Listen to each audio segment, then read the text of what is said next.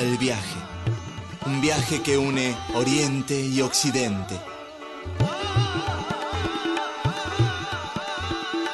Un viaje lleno de magia y lleno de significados.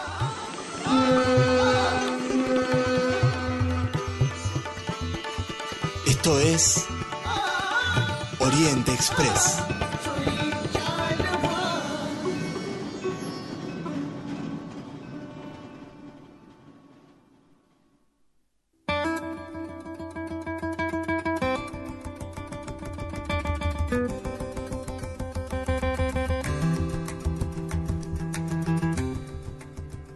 Preparados para un nuevo viaje a bordo del Oriente Express que une Oriente y Occidente.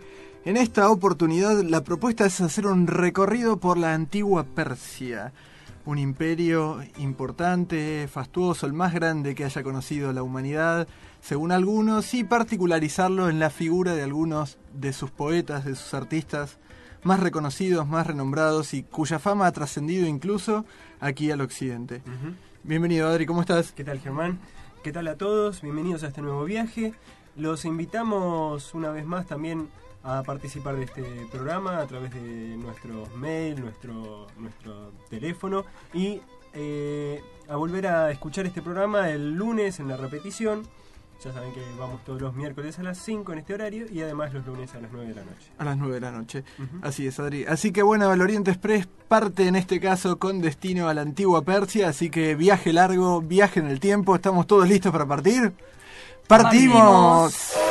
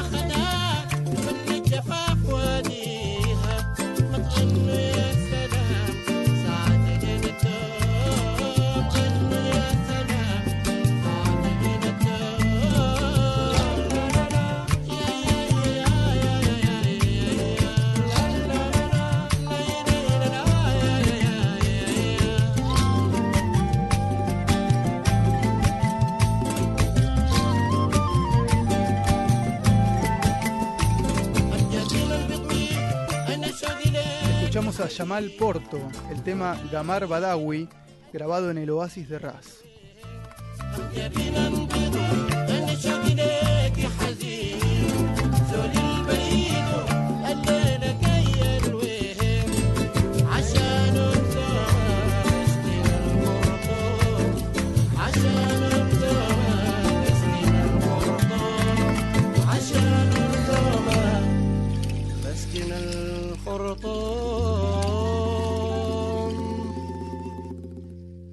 Comunicate con el Oriente Express a través del teléfono 482-3215. o a través de nuestro mail eloriente.express con doble s eloriente.express arroba gmail.com Su atención, por favor. En minutos, el Oriente Express arribará a su próxima parada. Próxima estación, Shiraz, Persia.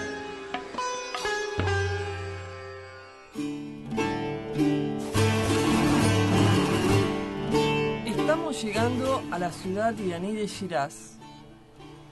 ¿Qué nos deparará este nuevo destino que fue la capital de Persia durante la dinastía Zhang entre el año 1750 y 1794? La ciudad, en realidad, de Shiraz impacta por muchas cosas, entre ellas por sus parques y jardines, donde vemos un montón de campañas y tiendas, donde la gente disfruta del calor del verano, donde meriendan, cenan, una costumbre que han tomado de los pueblos nómades que han influido muchísimo eh, en la región. Y además tiene las extensas plantaciones de naranjos, son como oasis de naranjos que rodean y que tienen una particularidad, son plantaciones de naranjas color verde. Muy, muy este, Características. características de Irán. Ujú. Y además existen los comercios y el famoso regateo que es mi especialidad según Germán, ¿no? Así es, Elena, me confesé, un, un aprendiz tuyo en esa materia. Sí, sí, es verdad. Donde, bueno, encontramos hermosos tesoros en sacos abiertos llenos de especies como el sumac, que es el más importante de Irán, el eneldo, el romero, los panes de azúcar, los dulces, los frutos secos y las famosas alfombras. Alfombras que, eh, hechas por artesanos, eh, tienen un- una riqueza cultural muy grande, pero que van perdiendo lamentablemente porque los jóvenes no les eh, gusta muchísimo mucho esto de hacer las alfombras es esa técnica que es milenaria de hacer las alfombras con nudos cada alfombra lleva miles de nudos y la tiene que hacer un solo artesano por la presión del mismo pero además Shiraz es la ciudad del vino y las mujeres más hermosas y bueno, ya vamos a ver por qué el consumo de alcohol está prohibido y estas tierras siguen siendo las tierras igual del vino. Es la capital de las rosas y de la búsqueda del conocimiento y es la llamada ciudad de la sabiduría. Es el lugar de nacimiento de dos de los más grandes poetas persas, Saadi y Hafiz. Así es, Elena. La ciudad de Shiraz es la ciudad persa, digamos, la cuna de, de la literatura y del arte y del arte en Persia y es reconocida y recordada por esto que vos mencionabas, por las rosas, por sus jardines, pero sobre todo por la poesía y por los grandes, por los grandes hombres que ha dado para el conocimiento y para el arte en general. El último que vos mencionabas, Hafiz, nació a principios del, del siglo XIV, según se cree aproximadamente, es un, un, escritor que uno colocaría dentro de la tradición sufi, dentro de la tradición del sufismo. Recordemos, como vamos a aludir en este programa en reiteradas oportunidades al sufismo, como para hacer una mínima aproximación y una semblanza sin pretensiones de, de agotar este tema, que el sufismo es como una, una suerte de vía mística dentro, de, dentro del Islam, generalmente se cree y otros postulan que en realidad no, que como es una vía mística, digamos, una, cualquier vía mística lo que plantea es la relación directa, digamos, más allá del- de la existencia de una, de una religión, sino la, la relación directa entre el hombre y la divinidad y la posibilidad que tiene cualquier hombre de acceder directamente a la divinidad sin necesidad, digamos, de, que existan intermediarios. El sufismo, como una vía mística, habría nacido dentro del- de la tradición del Islam, pero algunas elaboraciones posteriores postulan, y con bastante polémica, por cierto, que puede existir un sufismo incluso al margen del Islam, al margen de cualquier religión. Es una polémica en la cual no vamos a ingresar nosotros en el programa, pero como para poner un poquito en contexto de dónde situaríamos la obra de Rumi, lo situaríamos como un poeta, un poeta proveniente del sufismo. Pero no es conveniente seguir hablando mucho del, del sufismo porque una de las máximas de, eh, que, que siempre recuerdan los maestros sufis es aquella que dice que de aquello que se puede hablar no es sufismo. O sea, si se puede hablar, no es sufismo. Si estamos hablando de sufismo, este sufismo que estamos mencionando no es sufismo. El mismo Rumi, uno de los más grandes poetas y maestros dentro, dentro de, esta, de, esta, de esta tradición, también acordaba con esta, con esta misma idea. Sí, lo mismo vamos a tratar de hacer al, al hacer un breve repaso por algunas de las imágenes y las metáforas que son muy frecuentes en la, en la poesía y en el arte este, sufi. en general. Ya que, bueno, este es uno de los aspectos más bellos de, de la literatura sufi, que es una riqueza inmensa en, en su termino- terminología, en sus símbolos, en sus imágenes, que usan tanto en los versos como en la prosa. Sí, así es, Adri. Una de las de las de las máximas del, dentro del dentro del sufismo es aquella que dice que el secreto se protege a sí mismo. ¿sí? La utilización de estas tan tan recurrente, de estas alegorías, de estas metáforas dentro del- de la de la poesía de la poesía sufi, una de los de las funciones a las que atiende es precisamente a esta de mm, imposibilitar que el que quiere tener un acceso meramente superficial o sí, ba- basado nada más que en una en una Un inquietud, estético. sí, un acercamiento así no muy profundo, digamos, no pueda ingresar al contenido verdadero de esta de esta de esta literatura. Así es. Eh, la poesía sufi, detrás de esta. de este. confín de, de simbologías y de imágenes, lo que trata de transmitir es un mensaje básico. Mostrar cómo la belleza dio a luz al amor y cómo el amor generó la existencia. Digamos, esta es la, el relato esencial. Sí, el gran tema. El gran tema de- del, del arte sufi, de la poesía. Eh, es un relato perenne, eh, habla de la unidad de la verdad y la divinidad, y esto también se refleja en la narración en prosa, no solo en la, en la poesía, y hay una, eh, hay una frase que simboliza todo esto. O sea, todas las historias, todos los relatos de la tradición sufi comienzan con la siguiente frase. Había uno y había ninguno, excepto Dios no había nadie. Esto nos suena parecido al había una vez. Sí, de, nuestros sí. cuentos, historias infantiles. Pero eh, si sondeamos un poco más profundo, nos damos cuenta que no es meramente un comienzo anecdótico. Esto es, este, esta frase se reconoce, ya que es todas, es que todas las historias no ocurren sino después de esta historia esencial. Cuando te dicen Oriente, ¿en qué pensás? Danza, alegría, como algo místico, una imagen linda.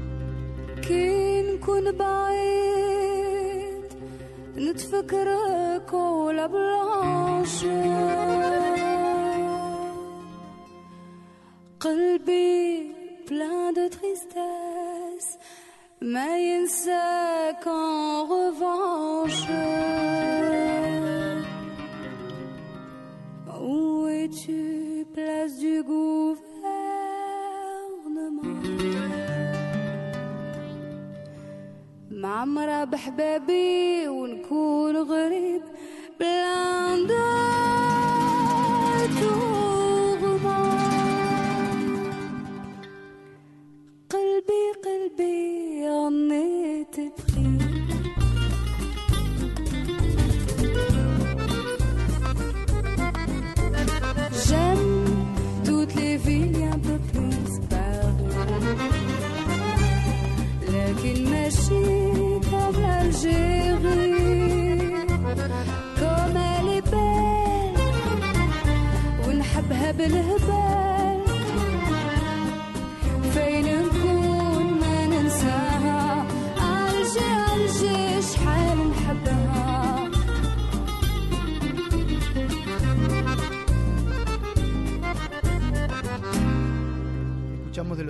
el tema Alger Alger.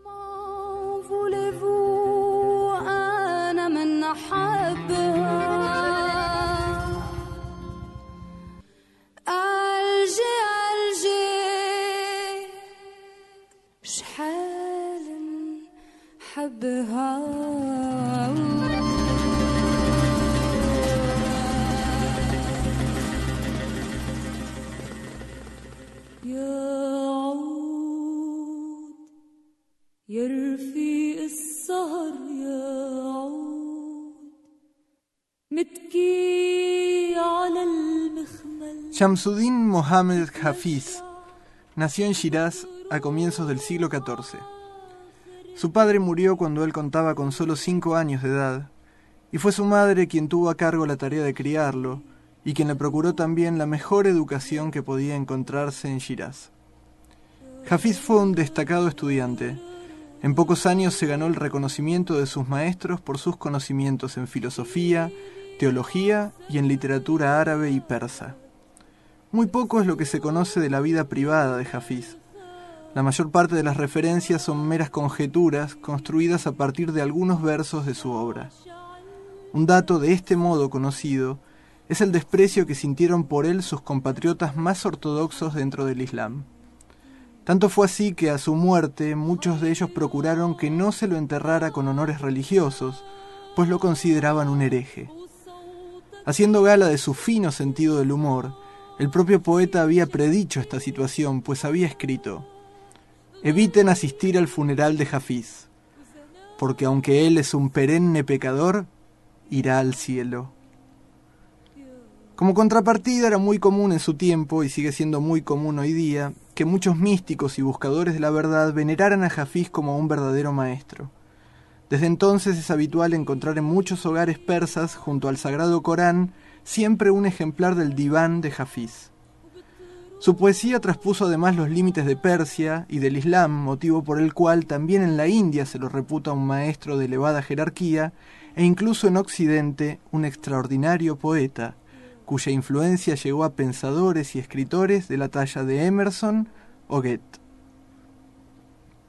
La forma de la poesía de Hafiz es la del ghazal persa, que tuvo su principal desarrollo en la lengua urdu y que consiste en un conjunto de versos pareados de métrica idéntica, cuyo tema central es la relación entre amante y amado, una relación que se agiganta en la separación y que nunca decae en intensidad, hasta que finalmente el amante deja de existir para sí, fundiéndose con el amado.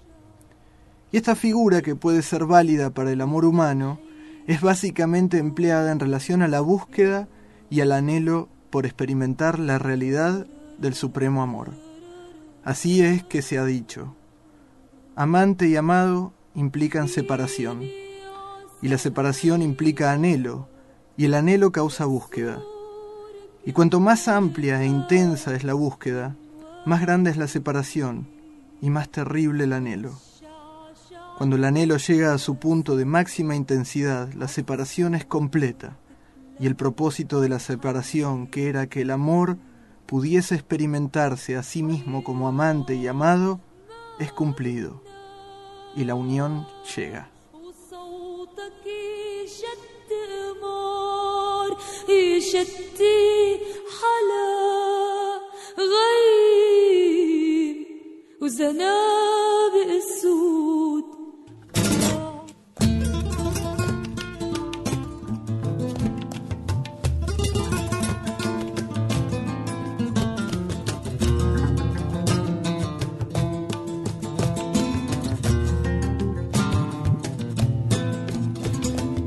سرده از یار جداییست دل من. سرگشته افتاده ز پاییست دل من. کم دانه بریزی که در گلشن گیتی دل کنده زهر برگ و نواییست دل من. مرده است دلم قاتل او را بشناسی. خود کشته بردست هناییست دل من. از ره گذرم دور شوید و بگریزید دیوانه از من رهاییست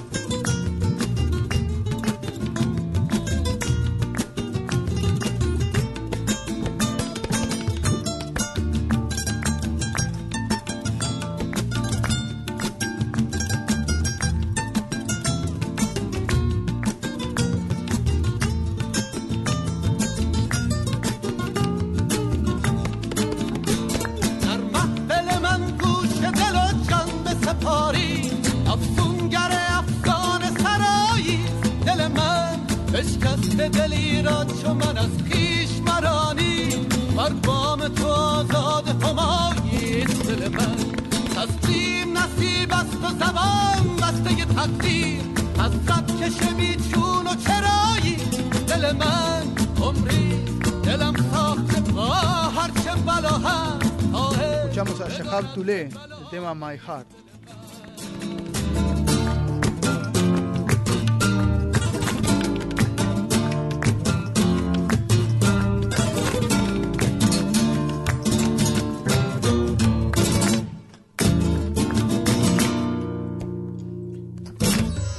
Esto es Oriente Express.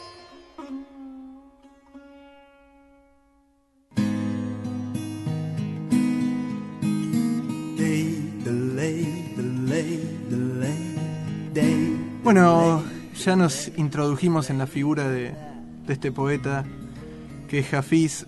Y lo que se conoce aquí en Occidente acerca de la figura de Hafiz y las, las dudas o las perplejidades que, que ha generado su obra en ocasiones se vinculan básicamente con la pregunta acerca de si las expresiones que usa Hafiz en su obra es correcto tomarlas literalmente. Si sucede con Hafiz lo mismo que sucede, por ejemplo, con, con Omar Hayam, si sus alusiones al vino, a los placeres, han sido en ocasiones incluso por, por estudiosos, por, por, por filólogos, por, por orientalistas, o sea, personas que supuestamente de- se dedican a estudiar estas culturas, han cometido el error de muy común aquí en Occidente y en, y en las ciencias y en las ciencias humanas de estudiar las otras culturas a la luz de la, de, de la propia ¿no? y de la propia postura que uno tiene en el mundo y así se ha visto en muchas ocasiones en la obra de Hafiz al igual que en la de Hayam una exaltación de los placeres del mundo de los sentidos cuando sabemos que en realidad hay otra cosa detrás de, de la obra ¿no?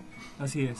Eh, pero Hafiz y cualquiera de estos maestros, Rumi, Sadi, eh, los cuales estamos mencionando, no deben tomarse en un sentido literal. Siempre hay que presuponer, aunque uno no tenga ciertamente todos los elementos para entender Ujú. todo- to- con toda profundidad lo que, lo que pueda estar involucrado en, un- en una obra de estos autores, eh, hay que entender que no se pueden tomar literalmente y que hay algo más. Seguro, y que además es arte y es poesía. Y obviamente la poesía uno la arruina, la, la, la- la estropea, la corrompe cuando la quiere sacar sentido a partir de la, a partir de la mente. El arte pasa pre- precisamente por otro lugar y por una percepción más fina que, que demanda otro tipo de compromiso de parte del de parte del lector y obviamente la poesía no se la interpreta ni literalmente ni con la mente sino que tiene que tomarse de la manera que el corazón del lector lo sienta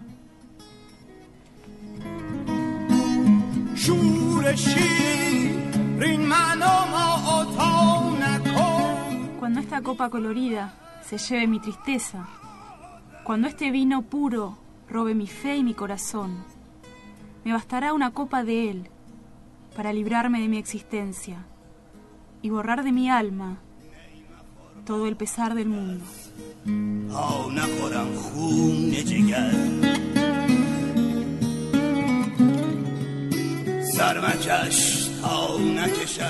Tu mirada cautivadora sirvió tal, mi- tal vino a los enamorados que el conocimiento no tuvo noción y la mente perdió todo sentido. حلقه کن تا نکنی در بندم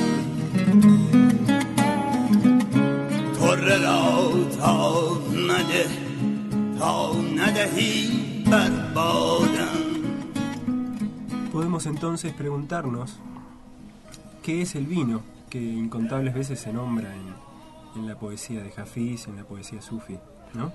Así es, sí, el tema del vino es uno de los de los lugares en que con mayor claridad podemos ver esto que, que conversábamos antes, ver en, en las constantes alusiones al, al vino y a otras figuras cercanas al vino, el tabernero, La taberna, la copa, simplemente eso, lo que, lo que pareciera surgir literalmente cuando en verdad hay otra cosa. El vino, de hecho, es uno de los símbolos más utilizados dentro de los casi 4.000 términos simbólicos que, que tiene la poesía sufi.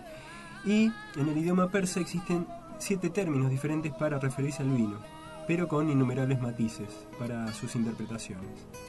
Algunos de los significados de acuerdo con el término y el uso empleado, pueden ser el vino puede ser el saboreo o el regusto, nacido en el corazón del sufi como el fruto del recuerdo de Dios, el dhikr, Sí. del cual ya habíamos hablado en un programa anterior. Es la persistencia de un sabor que vuelve al sufi, vuelve ebrio. Sí, la ebriedad también es otra de las figuras. La ebriedad no es una ebriedad simplemente un- de los sentidos, sino que es una ebriedad como, como un estado diferente de conciencia, digamos, que así como el, el vino produce una, un, el vino, digamos, que, que- que se consume, que se toma, produce un, un- un estado alterado o modificado de la conciencia artificialmente, los maestros o los aspirantes sufis que están en contacto con realidades más elevadas, precisamente lo que, lo que experimentas es un estado de conciencia mayor, con lo cual la diferencia entre el efecto del vino común y corriente, digamos, y de este vino del que hablan los sufis es, aparece evidente. y que es necesaria para poder percibir y superar los límites de los sentidos, para poder percibir esa belleza superior. También existe el vino puro o los atributos divinos que borran del espejo del corazón del sufi las imágenes de la multiplicidad. Está también el vino que simboliza la perfección del amor. Sí, porque el vino como, como figura del amor perfecto, precisamente lo que permite en el corazón del, aspirante es que el corazón se vaya puliendo, que el aspirante se vaya perfeccionando, se vaya volviendo cada vez más simple, más sincero en su búsqueda y en ese, en ese procedimiento esté cada vez más cerca de fundirse con la realidad.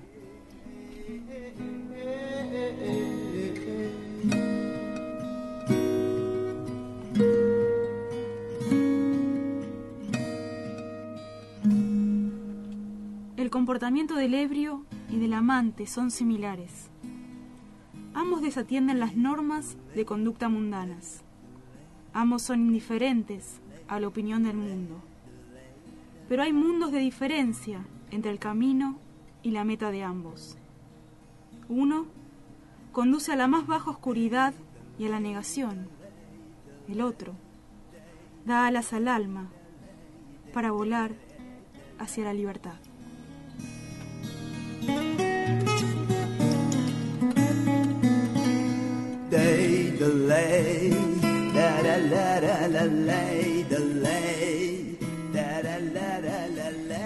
Y ya habíamos mencionado anteriormente algunas de las otras imágenes que refieren a este vínculo particular entre el amante y el amado. Sí, que es otra de las metáforas, esta de amante y amado que hablamos en el bloque anterior, es otra de las metáforas de las simbologías de la poesía sufi. Así es. Está el jardín en donde se encuentran este amante y amado, el océano, la perla, el ruiseñor, las rosas, el perfume. Son todas estas imágenes eh, frecuentes mensajeros de algo más.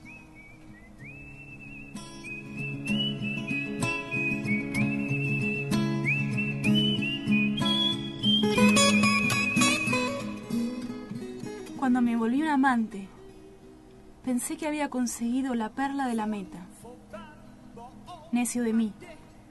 Ignoraba que esta perla yace en el fondo de un océano, con innumerables olas que enfrentar y grandes profundidades que sondear.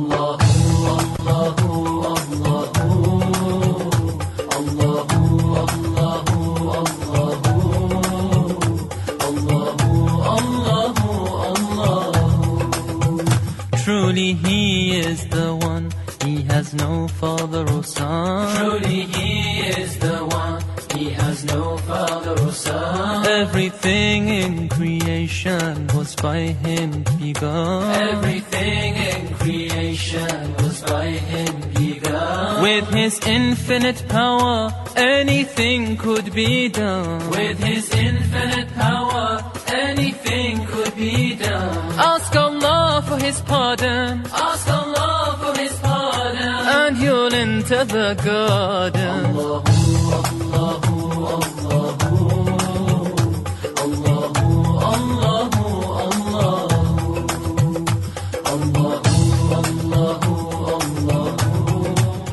Before him there were none, of partners he has none. Before him there were none, of partners he has none. He knows what is apparent and what is hidden. He knows what is apparent and what is hidden. All the fate of creation has already been written. All the fate of creation has already been written. His will is always done. His will is always done. And can never be undone. Allahu, Allahu,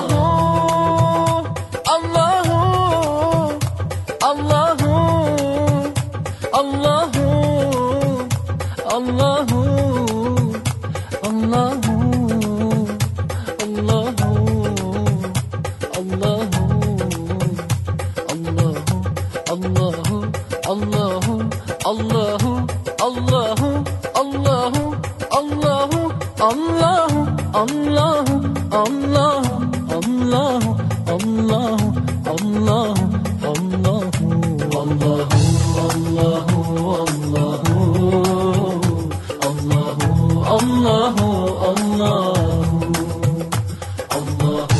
Escuchamos el tema Alahú الله الله de Sami Yusuf El tema Alahu significa Dios es. From amongst all humans, Muhammad was chosen. From amongst all humans, Muhammad was chosen. ¿Cómo te imaginas Marruecos? Oh, Marruecos, colorido, con muchos objetos, muy colorido.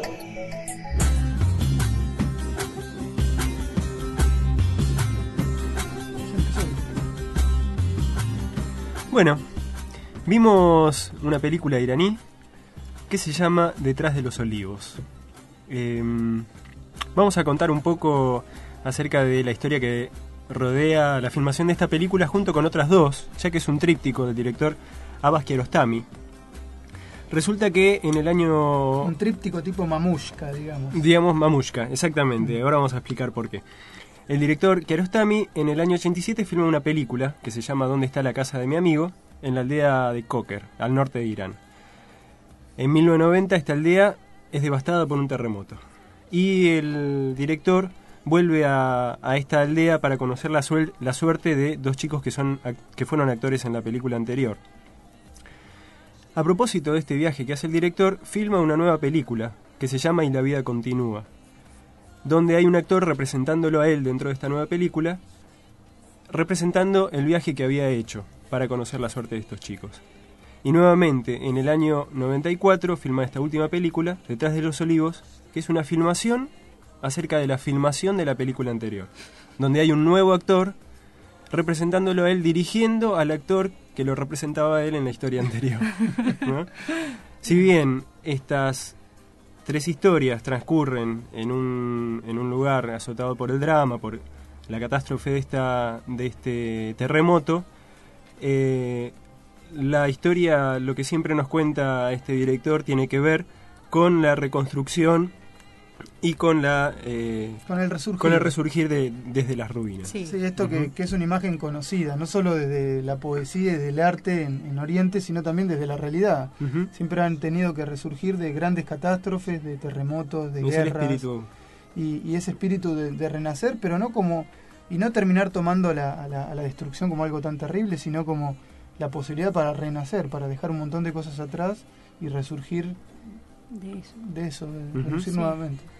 Es una película quizá más fácil de ver que de contar, ¿no? Sí. Y yo se la recomiendo, porque es contada con, con transparencia y simpleza, y con hay unos pequeños, unas pequeñas notas de poesía que entrelazan todos, que son realmente in- lindos. Sí, son, son momentos muy, Sí. muy hermosos, muy sencillos y, Sí, y son íntimos. muy simples, Y tiene este- pero esta frescura de lo, de lo espontáneo, ¿no? Como que la película se va contando. Es verdad, parece por momentos, y esto lo voy a trasladar a- a- al resto de, de otras películas que ya hemos visto del cine iraní, parece como que, que es un cine que no tiene un guion, o que se va construyendo a medida que los hechos se suceden. Claro, ¿no? sí, sí. De, de hecho, esta película que como, eh, digamos, toca unos, unos, unos temas antiguos que son universales, como la Ujú. muerte, el amor, el dolor, pero contados con un lenguaje moderno y experimental. Sí. Acá la- la- hay, el director se toma unos tiempos y unas tomas larguísimas. Sí, se permiten,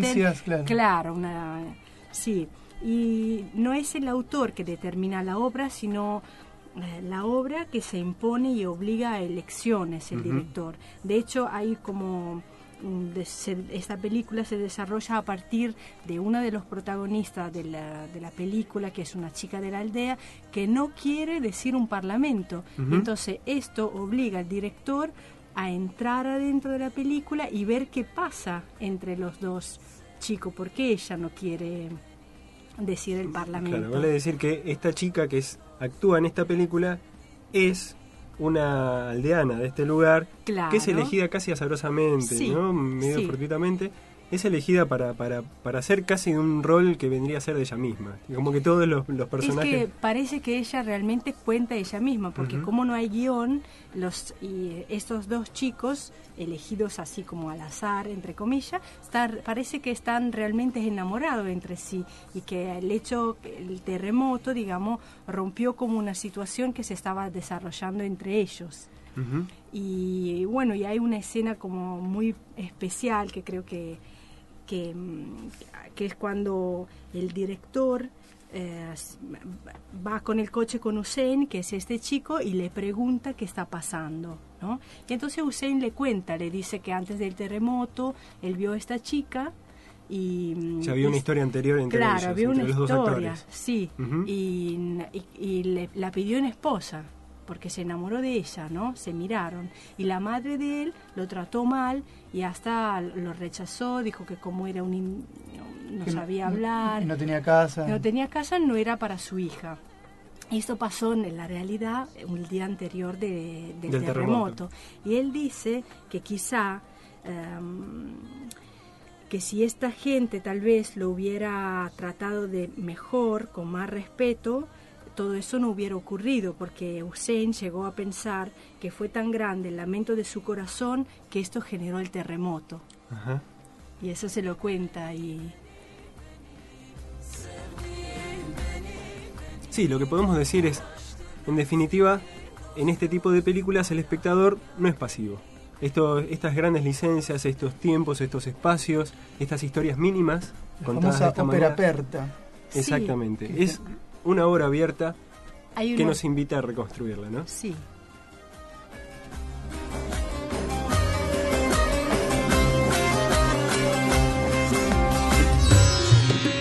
Cambia de hemisferio. Oriente Express.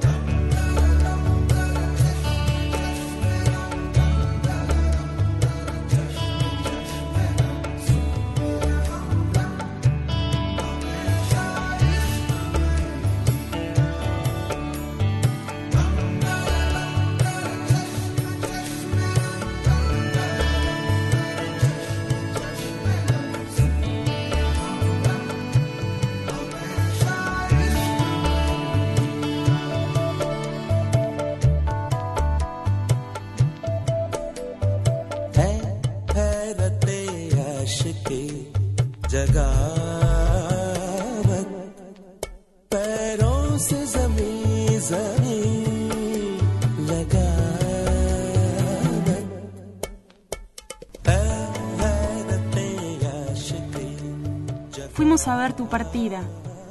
Supiste, conociste, al sufriente y apenado corazón nuestro. ¿A dónde llevó el inf- infortunio de la existencia nuestro alimento? La pestaña ha dispersado la perlada lágrima de alegría. Dorados seremos como tu trenza. Tu mensajero nos hizo llegar un saludo a nuestra mano. Orando he venido. Extiende tú también tus manos en oración. Que la fidelidad sea asociada contigo y sea Dios el que ayuda en nuestra paciencia. Sobre tu cabeza juro que si todo el mundo golpeara con la espada sobre mi cabeza, mi deseo por ti no podría ser jamás robado. El cielo hizo de mí un errante en toda dirección. Tú lo supiste. Los celos vinieron de nuestro delicioso compañerismo.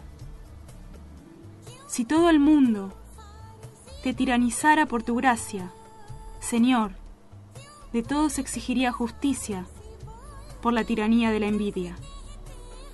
Nuevo será el día cuando mi amada regrese a salvo. Oh feliz ese día en que mi amada regrese salva al hogar. Mientras exhalábamos el aliento, describiendo la belleza de tu adornada mejilla, la hermosa hoja del rosal se avergonzaba ante la hoja de nuestro libro. A quien quiera que diga, Jafís no hizo un largo viaje, dile, la duración del viaje no tuvo final dentro de nuestra cabeza.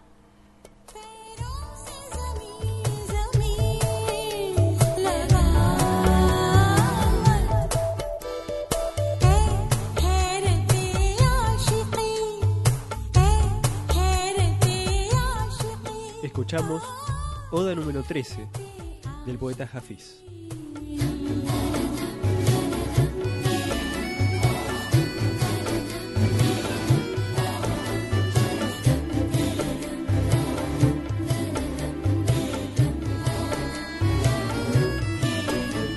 El tema que suena se llama Ay Haraite, de los autores Harihan y Alka Yanik, del film Guru.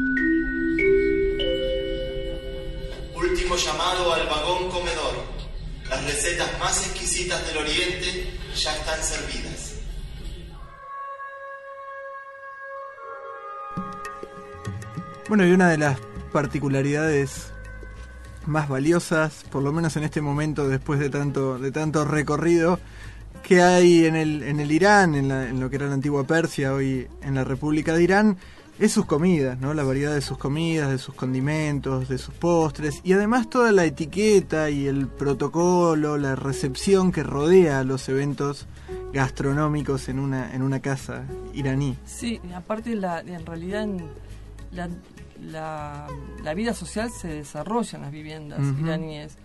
Digamos que los locales gastronómicos no son eh, las vedettes de las comidas deliciosas, sino eh, las viviendas. Eh, es un deber para un iraní eh, atender a un invitado. Todos los em, hogares iraníes están impecables, pero no tienen mobiliario. Simplemente tienen unas alfombras impecables, almohadones, y ahí se va sirviendo todos los platos con todas las comidas. Pero no tienen nada, salvo un armario en las habitaciones para eh, guardar la- las ropas. Y mm, podríamos decir que las alfombras tienen muchas particularidades y, una de ellas nos va a contar Benedetta. Sí, hay unas alfombras que son cuadradas y que sirven para guardar el pan caliente. Mira. Y estas después se las se las se, se llega a casa con ellas, se abren y hacen de mesa, de, de mantel, de, Son- hace- son sirven para todo. Multiuso. Multiuso, Incluso en, la- sí. en los cuentos de, de medio de transporte, con las alfombras voladoras. También. También. Sí, en realidad las, las mesas, en realidad las alfombras son las mesas, las eh, sirven las mujeres. Pero si hay un invitado, las mujeres no, no están en la mesa, sino van a su habitación. Este invitado es muy agasajado, se le insiste con que coma, coma, se le trae alimento. Y una vez que, que dura hasta largas horas de la madrugada, una vez que terminan de comer y se retira el invitado, recién se sientan las mujeres. Es una costumbre que tiene que ver con el respeto. Sí. Se suele, las mujeres suelen estar entre ellas y a- acerca de eso le quería contar una historia de una mañana de madrugada tenía que caminar y me encontré mm, y cruzar un parque y me encontré una chica que parecía que me estaba esperando, ¿no? Y era iraní, justamente de Shiraz. Y no quería, se ve que ella no quería cruzar sola, ¿no? Entonces, bueno, me, di- me dio de entender que quería cruzar conmigo, que la acompañara y para hacernos como amigas me dio un caramelo, ¿no? Como diciendo, Sí, sí, sí, bueno, como dale. una muestra de, de amistad. claro. Entonces yo la acepté, era así como... Y lo comí cuando estaba, lo tenía en la boca, era como una mezcla de leche de cabra seca que tenía 100.000 años. Y lo más increíble es que me resultó agradable. y a lo largo del camino le pregunté si me daba otro. Y todavía extraño este sabor, pero... El primer, el, primer, el primer contacto no fue de lo más auspicioso, pero después sí. Bueno, caramelos hay de pistacho, que también que son muy ricos. No eran esto, pero... ¿no? Que nosotros lo conocemos más que nada por los helados de pistacho. No, pero es que ojo que pasa con- mucho con los sabores novedosos o con los sabores a los que uno no está acostumbrado. Por ahí el primer impacto es ah, decir no, no, no me gusta, pero después mm, Sí, ah, por va ahí- apareciendo algo Sí. Atrás. si era de pistacho, Los pistachos sí, los pistachos son muy ricos. iraníes son muy ricos y muy conocidos Muy además. conocidos y bueno, es un árbol muy antiguo, tiene 10.000 años de antigüedad y e Irán produce 134 millones de toneladas de pistacho que, que va al mundo. Lo hacen en helados, aperitivos, dulces, hasta remedios.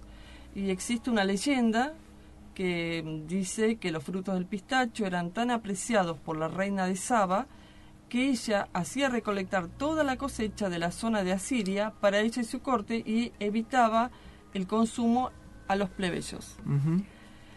En las misteriosas tierras del Medio Oriente, los enamorados, dice otra leyenda, se encontraban bajo los árboles de pistacho en las noches de luna llena para escuchar el ruido que producen los pistachos maduros cuando Mm. se abren como creencia de un buen augurio.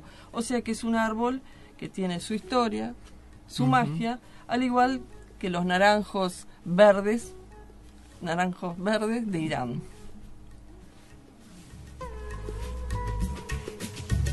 ¿Qué lugar elegirías para vivir en el Oriente? Yo elegiría China por la comida. Viaja con nosotros en la web. Subite a nuestro blog eloriente-express.blogspot.com. eloriente-express.blogspot.com y descubrí los colores de Oriente. Final de, final de recorrido para este viaje a, través de la antigua Persia. Nos vamos, dice Manuel acá. Aprovechamos para agradecerle a Manuel su, su, su esmerado se- servicio, siempre, siempre maquinista de este Oriente Express.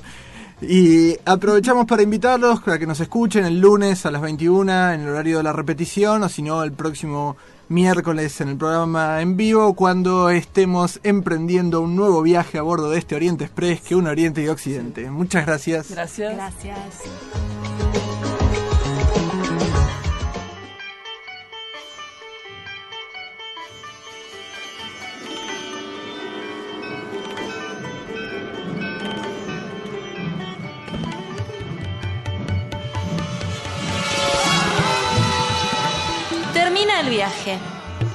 El viaje que une Oriente y Occidente.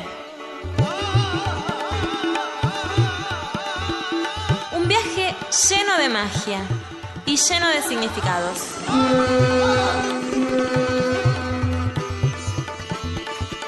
Esto fue Oriente Express.